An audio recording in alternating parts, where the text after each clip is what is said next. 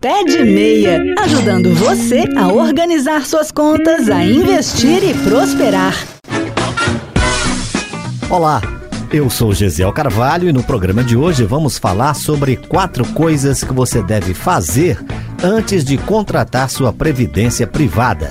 Eu sei, nós já falamos aqui sobre o assunto, mas um ouvinte pediu que fizéssemos outro programa com o básico, o indispensável, porque são muitas dúvidas na hora de contratar um plano. Então vamos lá, sem enrolação, preto no branco.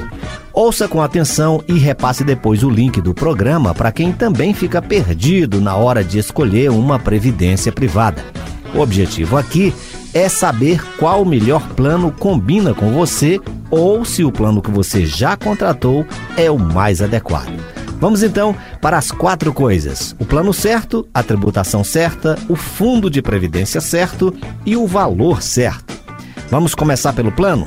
Será que você escolheu o plano adequado? Aqui a dica é muito simples. Se você faz a declaração completa do imposto de renda, a melhor opção para você é o PGBL. Repetindo, faz a declaração completa, PGBL é o seu plano. Se você faz a declaração simples, é o VGBL. Ah, Gesiel, mas eu descobri que contratei o plano errado. Bem, não dá para corrigir o passado e se você estiver fazendo errado, deixe do jeito que está, mas os próximos aportes faça na opção certa, contratando um novo plano. Essa é a melhor maneira. Segundo, a tributação certa. Aqui muita gente erra e se arrepende. Tributação progressiva ou regressiva? Olho vivo. A tributação progressiva só vale a pena para quem espera ter uma renda total baixa na aposentadoria pelos valores de hoje, maio de 2023, de até R$ 2.826.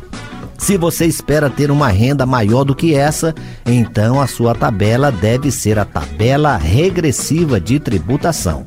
Aqui dá para você trocar a tributação, mas só se você for mudar da progressiva para regressiva.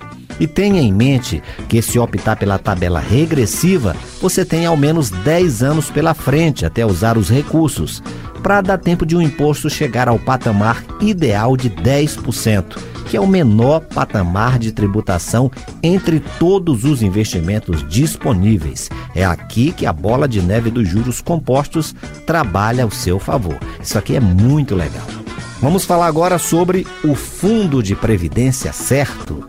A previdência no Brasil já foi um tipo de investimento muito ruim e a fama ficou. Era um produto que rendia muito mal, cheio de taxas, cobrava-se até para você fazer aportes para entrar na previdência e até para sair, com as tais taxas de carregamento. Bom, hoje o cenário mudou. Apesar de a maior parte ainda investir só em renda fixa, vale a pena pesquisar fundos mais diversificados, que investem também em ações. Por uma razão simples: se esse é o dinheiro de mais longo prazo, onde você vai esperar no mínimo 10 anos para começar a usar, deveria ser investido de forma diversificada para aumentar o potencial de retorno, concorda? E a rentabilidade faz uma enorme diferença no acúmulo de patrimônio e lembre-se que é esse binômio rentabilidade mais tempo que vai fazer o seu dinheiro crescer. Outra coisa a se observar é a taxa de administração.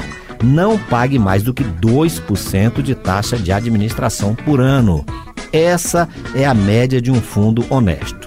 Aproveite também o fato de que um fundo previdenciário não tem o come cotas que é a antecipação do pagamento de impostos que os demais fundos cobram em maio e novembro. Se você já está num fundo ruim e caro, a boa notícia é que dá para portar para um fundo melhor sem perder o prazo da contagem do imposto. E a portabilidade não tem nenhum mistério, gente. Funciona como uma portabilidade de celular você procura o fundo de previdência que lhe agrada e lá você pede para fazer a portabilidade do plano que você já tem. O resto aí é com eles. Se você está num fundo ruim e pode portar, não tem por que não fazer isso. E por fim, o valor certo. quanto você precisa investir por mês para ter um valor interessante na hora de resgatar a sua aposentadoria privada? Bom, depende de quanto você pretende acumular ao final do plano. E aqui os valores dependem muito porque as expectativas variam de pessoa para pessoa. A minha dica é usar uma ferramenta online para te ajudar a ter uma noção do volume de dinheiro necessário para se aposentar bem.